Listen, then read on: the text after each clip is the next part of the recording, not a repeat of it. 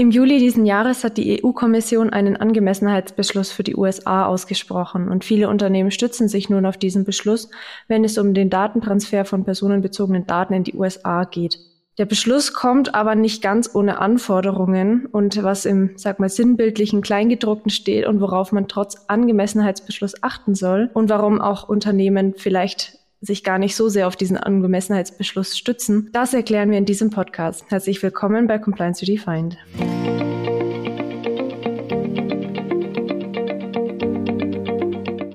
Dann hallo von meiner Seite. Mein Name ist Vanessa Müller. Mitgebracht habe ich meinen Kollegen Christian Feldmann. Wir kommen von Valvisio. Wer jetzt schon öfter dabei ist, der kennt das alles schon. Ähm Aber für alle, die neu dabei sind, wir machen Compliance-Beratung für moderne Compliance-Fragen und da ist das Thema Digitalisierung natürlich ein riesengroßes Thema und damit auch das Thema des Datenschutzes der DSGVO. Und da schauen wir heute mal ein bisschen genauer rein, was die USA betrifft. Herzlich willkommen noch, Christian Hai.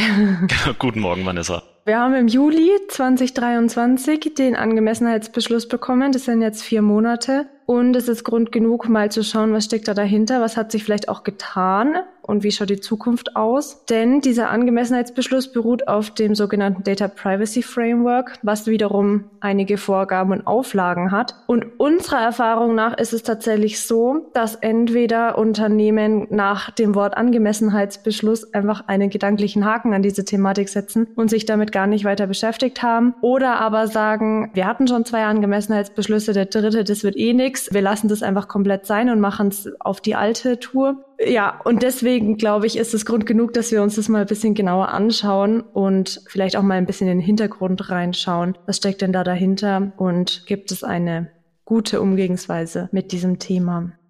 Ja, als erste Frage, also wie gesagt, wir schauen mal kurz in den Hintergrund noch. Das beruht ja auf diesem sogenannten Data Privacy Framework und die Frage ist, wozu brauchen wir überhaupt so ein Framework?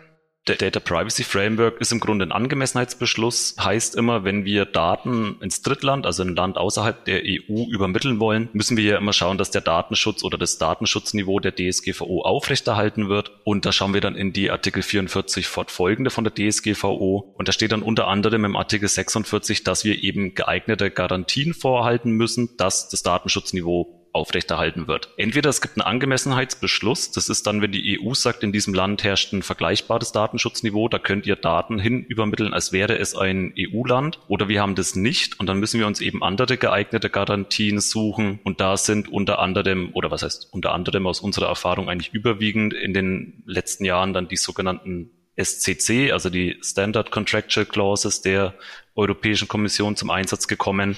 Heißt, ich schließe einen Vertrag zur Auftragsverarbeitung ab, der eben anhand von der Kommission vorgegebenen Klauseln dem Partnerunternehmen dann ein Datenschutzniveau vertraglich auferlegt, was den EU-Maßstäben entspricht. Wenn es denn umgesetzt wird in der Praxis. Genau, das muss man entsprechend auch überprüfen. Da haben dann die SCC auch Kontrollrechte, dass ich theoretisch auch beim Vertragspartner überprüfen darf, ob das Ganze so eingehalten wird. Und es ist natürlich, also es ist auch ein Weg, um den Transfer abzusichern, aber es ist halt schon, ich sage jetzt mal, umfangreicher als einfach ein Angemessenheitsbeschluss, weil diese Klauseln schon sehr streng und sehr umfangreich sind und ich dafür sorgen muss, dass eben mein Gegenüber die einhält, während in einem Angemessenheitsbeschluss eben dann gesagt wird, in dem Land ist das Schutzniveau sowieso so hoch, da muss ich nicht noch extra zusätzlich, also jetzt mal ganz vereinfacht gesagt, kontrollieren.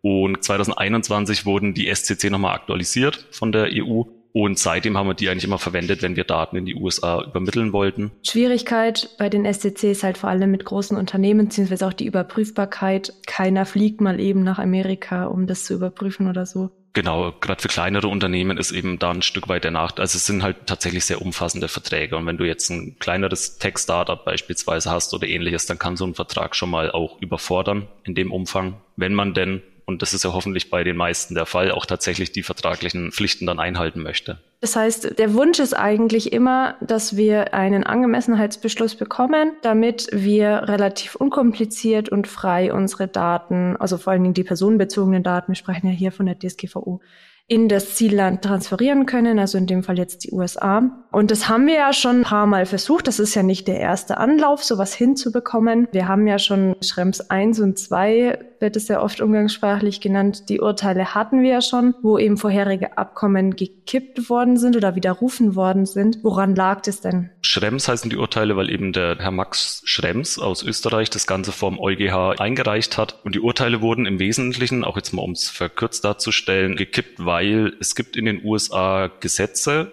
dass unter anderem die FISA Sektion 702 und auch die Executive Order 12333 sind die zwei wesentlichen Gesetze, die den US-Behörden, also insbesondere den Geheimdiensten, eben sehr umfassende Überwachungsbefugnisse zugestehen. Das sind auch im Grunde die Gesetze, wo damals Edward Snowden eben aufgedeckt hat, dass hier Massenüberwachung zum Einsatz kommt, was tatsächlich auch der Auslöser fürs Schrems 1-Urteil war. Und genau, also gegen diese zum einen ist die eben nach europäischem Verständnis schon mal sowieso datenschutzrechtlich nicht okay, diese Überwachung. Und was dann auch noch ein ganz wesentlicher Knackpunkt war, ist, dass die EU-Bürger keine Rechtsbehelfsmöglichkeiten haben, um gegen eine, eine solche Überwachung vorzugehen.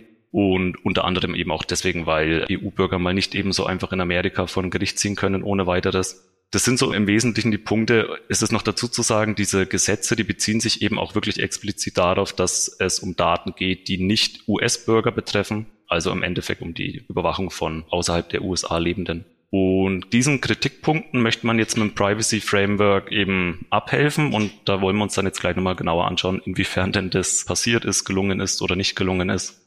Das ist tatsächlich auch der Dreh- und Angelpunkt so ein bisschen in dieser ganzen Thematik. Das sind eigentlich immer die Geheimdienste, dass die recht umfangreiche Zugriffsmöglichkeiten haben auf die Daten. Wer jetzt sich so ein bisschen mit der USA beschäftigt hat, weiß, dass Geheimdienste dort ein Riesending sind. Also, dass man deren Rechte vermutlich, ja, vermutlich kaum einschränken wird.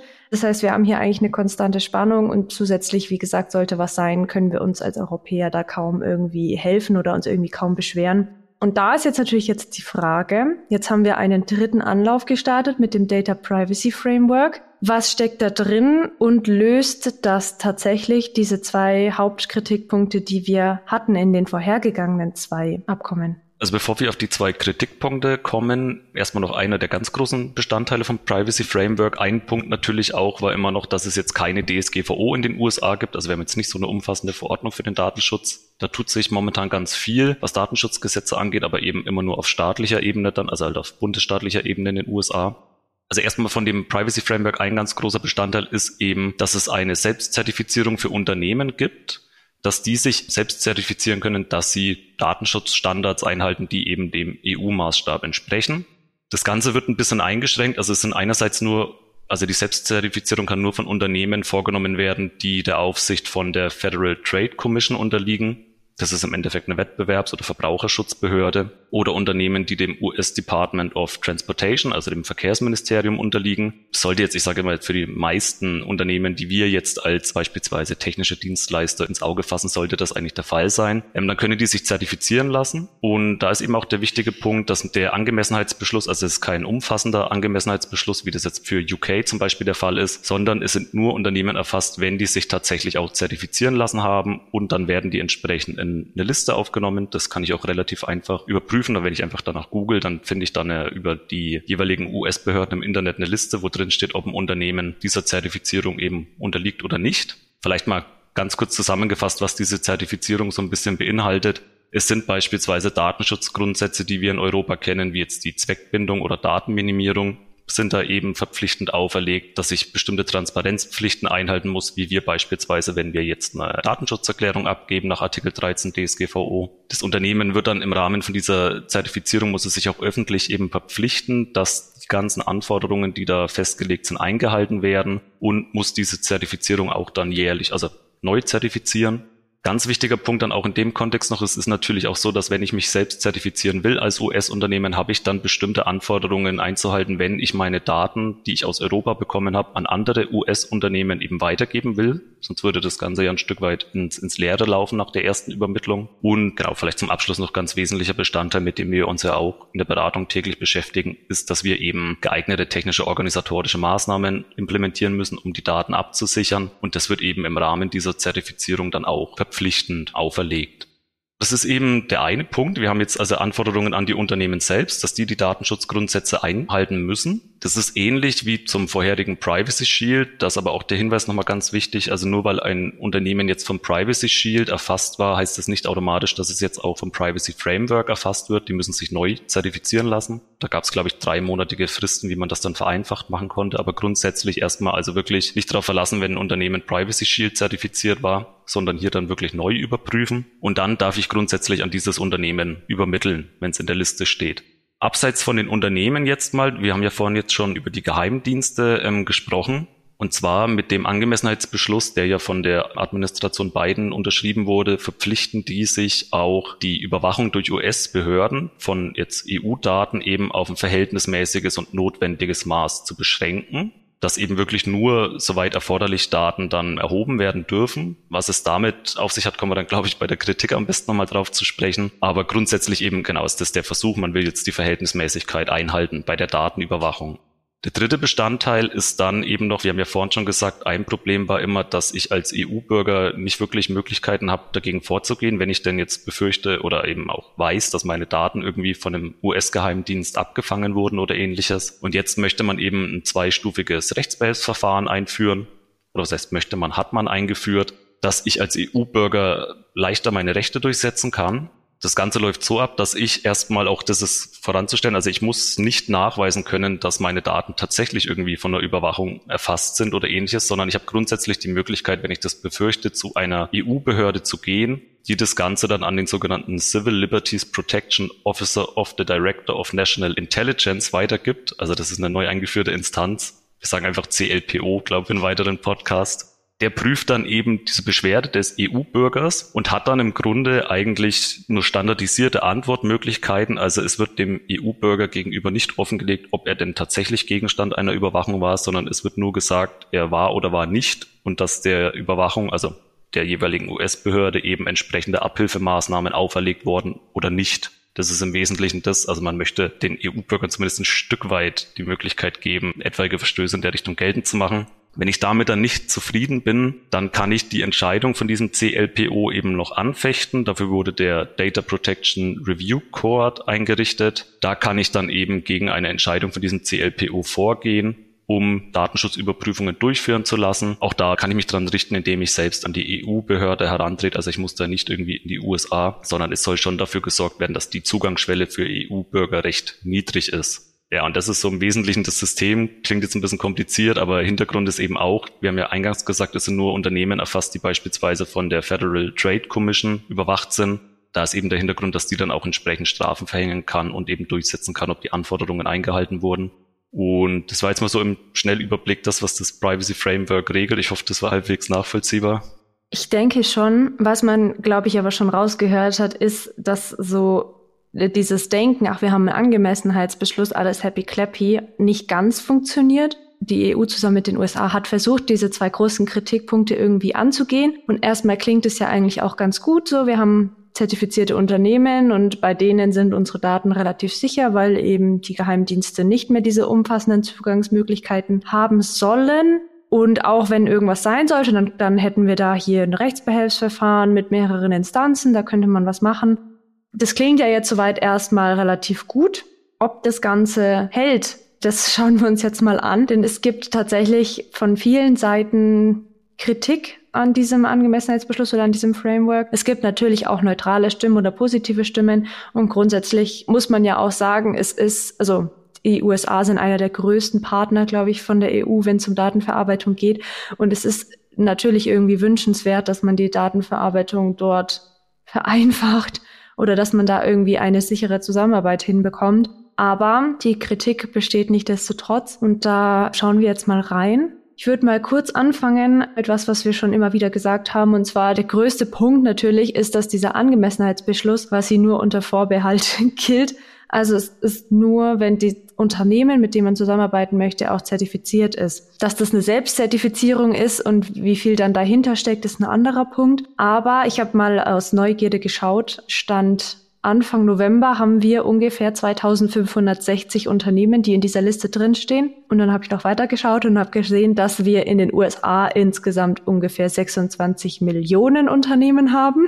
Das würde dann einem Prozentsatz von 0,001 Prozent entsprechen. Also wir sind hier nicht mal bei, ich weiß gar nicht, was das ist, das ist, glaube ich, ein Tausendstel, ne? Das ist ein Promille der Unternehmen, was sich selbst zertifizieren lassen hat.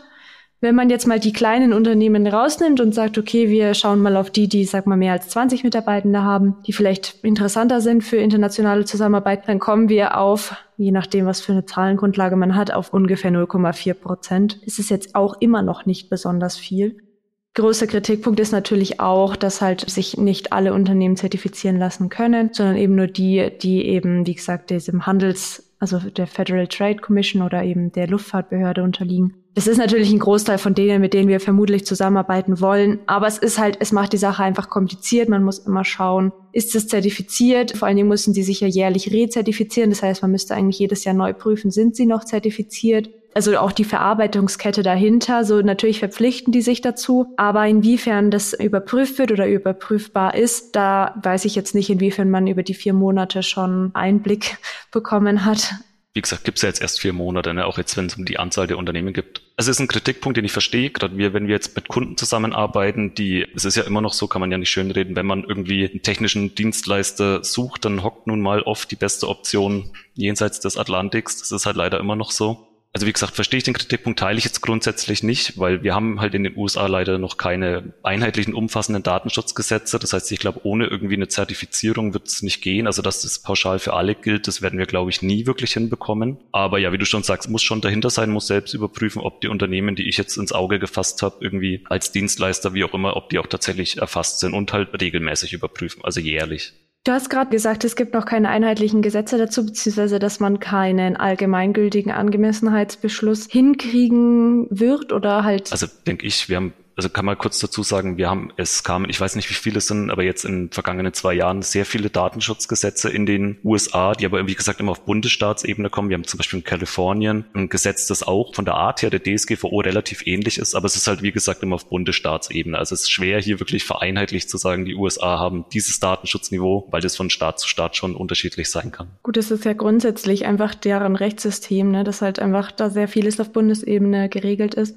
Worauf ich hinaus wollte, ist, einer der großen Kritikpunkte war ja eben diese Zugriffsrechte der Geheimdienste, die ja eben in dieser FISA 702 geregelt ist. Und da wäre es ja tatsächlich so, die muss ja erneuert werden oder verlängert werden, was bis Ende diesen Jahres geschehen muss. Ist ja dann auch nicht mehr so lange hin. Und es wäre, also sagen viele Kritiker, wäre eigentlich ein schöner Anlass gewesen, dass man da schaut, vielleicht kriegen wir das Ganze ein bisschen besser hin als mit so vielen Lücken und Hürden. Wie schaut's da aus? Gibt's da schon Neuigkeiten? Also das ist einer der großen Kritikpunkte ist ja, dass, okay, jetzt kam das Privacy Framework, aber an den eigentlichen Gesetzen, die diese Überwachung ermöglichen, hat sich nichts geändert im Endeffekt. Und wie du schon sagst, jetzt bis Ende des Jahres muss FISA 702 erneuert werden. Die Administration Biden würde das auch gerne ohne Einschränkungen erneuern, aber da gibt's tatsächlich viel Uneinigkeit, ob man nicht doch die Überwachung an, ja, also unter gewisse Voraussetzungen stellen sollte. Es wird beispielsweise vorgeworfen, dass ich ja auch so eine, ja, eine Backdoor-Überwachung habe von US-Bürgern. Eigentlich soll die FISA 702 ja nur für Nicht-US-Bürger gelten. Wenn ich jetzt allerdings die Kommunikation mit einem Nicht-US-Bürger überwache, theoretisch kann ich ja auch Rückschlüsse oder halt die Kommunikation eines US-Bürgers theoretisch mit einsehen. Und da ist wohl der Kritikpunkt, dass das angeblich, ob das jetzt stimmt oder nicht, kann ich nicht beurteilen, aber auch genutzt wird. Es kam jetzt, glaube ich, noch ein neuer Entwurf, der wohl von beiden Seiten vorgeschlagen wurde, aber es ist noch keine Einigkeit, ob und wie das Ganze erneuert wird. Aber wie du schon sagst, langsam wird's eng, Ende des Jahres nicht mehr so lang hin. Deswegen steht auch im Raum, ob man es vorläufig erstmal so erneuert, wie es ist, um dann nochmal drüber zu schauen. Aber da lohnt es sich auf jeden Fall mal hinzuschauen, weil wenn hier wirklich ernsthafte Einschränkungen kommen sollten, dass die US-Geheimdienste eben nicht mehr so wie bisher überwachen können, dann schaut es schon auch, was den internationalen Datenschutz angeht, ganz anders aus. Was in diesem Zuge immer wieder genannt wird, ist die Verhältnismäßigkeit. Ne? Und da wurde ja auch gesagt, dass die Unternehmen, die sich da zertifiziert haben, die beschränken eben den Zugang auf ein notwendiges und verhältnismäßiges Maß. Oder Nicht halt die, also die Unternehmen sowieso, aber auch, dass die Überwachung durch Geheimdienste auf ein verhältnismäßiges Maß. Genau, das auch grundsätzlich, also die Unternehmen, aber eben auch grundsätzlich wird es auf ein verhältnismäßiges Maß heruntergeregelt. Wobei, also dieses Wort verhältnismäßig, da hängen sich halt eben auch sehr viele Leute auf, weil wir in der EU da ein relativ klares Verständnis von haben oder das auch recht gut definiert ist. In den USA benutzt man zwar jetzt dasselbe Wort, aber was da jetzt dahinter steckt. Also kann man ja ruhig dazu sagen, ist ja auch einer der Hauptkritikpunkte von wieder dem Herrn Schrems und seiner Datenschutzorganisation Your Business. Hintergrund ist, dass wir in, äh, in Deutschland beispielsweise sehr die Verhältnismäßigkeit oder die Verhältnismäßigkeitsprüfung geregelter juristischer Begriff. Da ja, gibt es ein Schema, wie das geprüft wird. Nicht? Eignung, Angemessenheit, Erforderlichkeit und so weiter prüfe ich da. Beispielsweise jetzt, wenn ich eine Grundrechtsverletzung prüfe,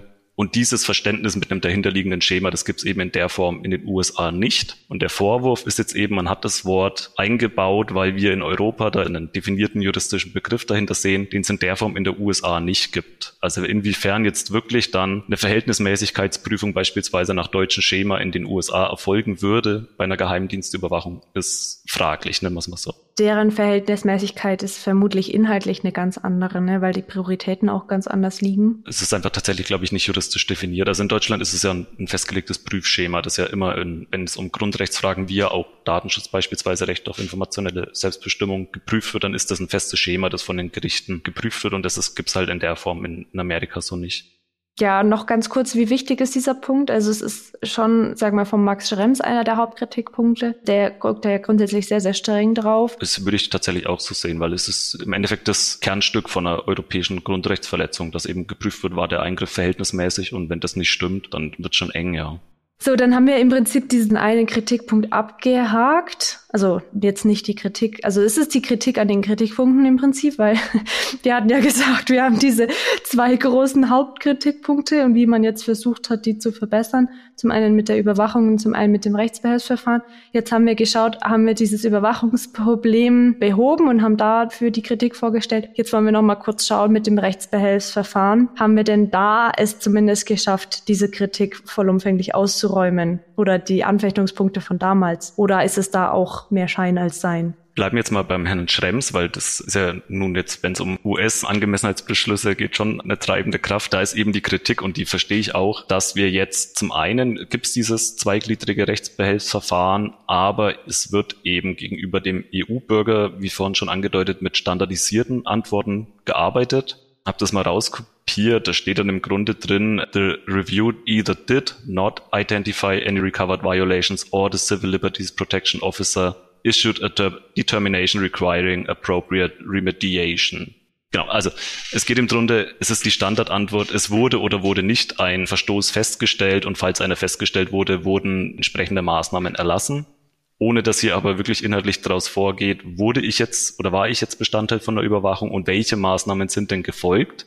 Das wird zum einen kritisiert und dann kann ich ja, wenn ich hiermit nicht zufrieden bin, theoretisch zu diesem Data Protection Review Court gehen und da wird eben aber kritisiert, dass es kein unabhängiges Gericht im europäischen oder eigentlich auch im amerikanischen Sinne ist, sondern dass das ein teilweise unabhängiges Exekutivorgan, ich glaube fünf oder vier Richter sind es, die da gewählt oder halt benannt werden. Und es ist jetzt kein wirklich unabhängiges Gericht. Also auch da wird wieder kritisiert, es, es liest sich theoretisch ganz schön. Ne? Wir können über die europäischen Datenschutzbehörden hier jetzt in den USA unsere Rechte geltend machen, ohne dass ich beweisen muss, dass ich tatsächlich Bestandteil einer Überwachung war. Aber was dann bei rumkommt, ist eben sehr fraglich.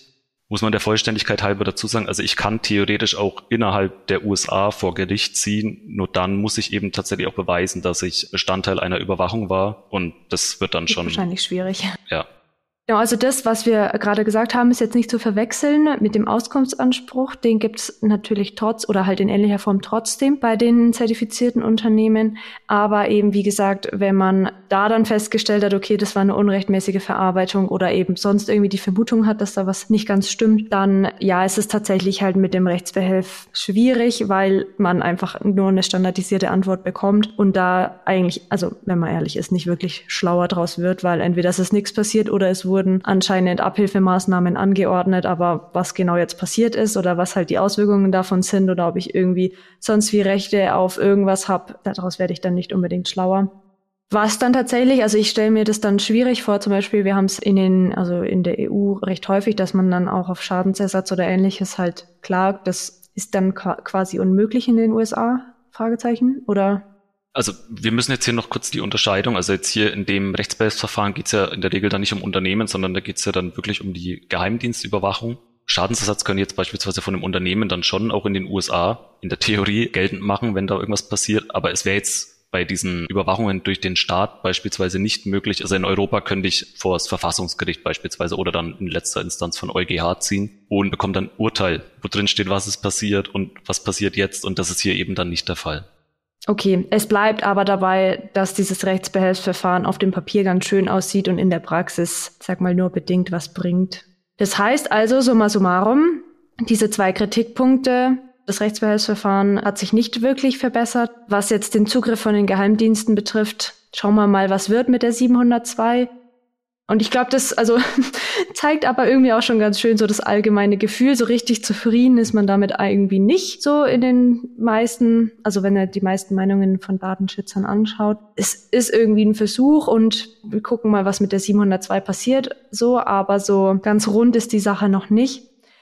Was bedeutet das jetzt für die Praxis? Das haben wir schon hier und da mal angesprochen. Ich fange mal ganz kurz an. Eben das, was wir schon gesagt haben, es gibt eine Liste mit allen zertifizierten Unternehmen und die muss man eben prüfen, bevor man irgendwelche Unterauftragsnehmer hat oder auch Partnerschaften oder sonstiges. Das ist, glaube ich, dataprivacyframework.gov, also .government. Da steht das alles drin. Das ist relativ einfach. Auch da gibt es einen Unterschied, für welche Daten man zertifiziert ist. Also man kann für Non-HR-Data oder für HR-Data, also und oder HR-Data sich zertifizieren. Die meisten Unternehmen sind tatsächlich nur für dieses Non-HR-Data zertifiziert. Das heißt, alle Daten, also personenbezogene Daten, die aber nicht, also keine Personaldaten beinhalten. So Personaldaten, also zum einen natürlich im Beschäftigtenkontext, aber auch, sag mal, wenn man irgendwie Tools nutzt zur Personalverwaltung oder ähm, Projektmanagement oder sonstiges, da bitte ganz genau schauen, ist dieses Unternehmen auch tatsächlich für HR-Data zertifiziert, weil viele sind eben nur für die einfacheren Daten oder die weniger schutzbedürftigen Datenklassen halt zertifiziert. Was bedeutet, wir bleiben bei dem Grundsatz Know Your Transfer. Also sagen wir, glaube ich, gefühlt in jedem Datentransfer-Podcast. Aber ähm, es ist tatsächlich so, dass man leider nicht pauschal sagen kann, USA ist okay, kriegen wir jetzt hin mit dem Angemessenheitsbeschluss, sondern eben, dass hier immer noch besondere Vorsicht halt walten muss, man es prüfen muss und wie gesagt auch schauen muss, inwiefern Unterauftragsnehmer dann im besten Falle auch zertifiziert sind oder nicht. Genau, ja. Man kann ja vielleicht, um das Ganze nochmal auch zu verdeutlichen, die Konsequenz, wenn ich jetzt ein Unternehmen will, was nicht zertifiziert ist, na, dann haben wir ja schon gesagt, bleibt es im Grunde, wie es bisher war. Wir müssen SCC abschließen, wir müssen, das haben wir vorhin gar nicht erwähnt, aber es kommt ja auch noch ein Transfer Impact Assessment dazu. Also ich muss beurteilen, welche Risiken bei der Übertragung in die USA eben entstehen und dann gegebenenfalls noch die Supplementary Measures, also zusätzliche Maßnahmen, um dieses aufgedeckte Risiko eben zu vermindern. Und wenn im Unternehmen schon entsprechende Prozesse bestehen, dass ich eben SCC abschließe und so weiter und so fort, dann bietet sich's fast an, da auch weiterhin drauf zurückzugreifen wir haben ja gerade die Kritikpunkte genannt, ne? wir müssen zumindest damit rechnen, also auch wenn wir jetzt nicht davon ausgehen, aber damit rechnen, dass der Angemessenheitsbeschluss wieder gekippt wird. Und dann, wenn ich jetzt natürlich mich auf den Angemessenheitsbeschluss gestützt habe und habe meinen Transfer entsprechend ausgestaltet und der wird gekippt, dann stehe ich natürlich da und muss mich wirklich sofort damit beschäftigen, wie ich diesen Transfer jetzt absichere. Deswegen also ja, auch das ist immer eine Risikoabwägung natürlich. Ne? Grundsätzlich kann jeder Angemessenheitsbeschluss zurückgenommen werden. Das ist einfach so. In vielen Ländern hat das jetzt die Zeit gezeigt, dass das nicht der Fall sein wird. Aber bei den USA, wie gesagt, wir kämpfen da seit Jahrzehnten schon fast, würde ich sagen. Und da ist eben ein gewisses Risiko da, dass dieser Angemessenheitsbeschluss aufgehoben wird oder aufgehoben werden kann. Und dieses Risiko sollte man halt für sich bewerten, so, ne? Ob einem das reicht, dass man sagt, okay, ich stütze mich vielleicht nicht ausschließlich auf den Angemessenheitsbeschluss und auf diese zertifizierten also mit den zertifizierten Unternehmen, oder ob man halt sagt, okay, wir haben eh schon auch mit anderen Ländern dieses Prozedere mit SCC, TIA und den Zusatzmaßnahmen und so weiter. Dann machen wir das einfach weiter. Sollte was passieren, sind wir dann auf der sicheren Seite und müssen uns eigentlich um nichts kümmern. Das wird sich zeigen. Der Max Schrems, der ja auch schon für das erste und zweite Urteil verantwortlich war, wo das äh, Safe Harbor und auch das Privacy Shield gekippt worden ist oder zurückgenommen worden ist aufgrund seiner Klage, der hat schon angekündigt, dass er dieses Jahr entweder noch oder spätestens Anfang nächsten Jahres wieder vor den Europäischen Gerichtshof ziehen möchte. Die haben da wohl schon einiges vorbereitet mit seiner Organisation und ich denke dann spätestens sagen wir, so in einem halben Jahr wird es wahrscheinlich nochmal spannend werden.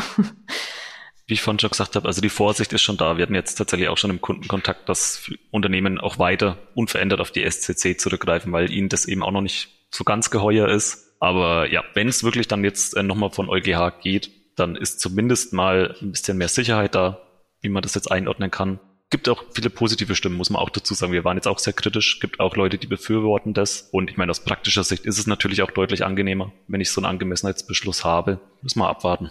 Sicherlich für die Unternehmenspraxis ist es definitiv einfacher, wenn man einfach quasi tun und lassen kann.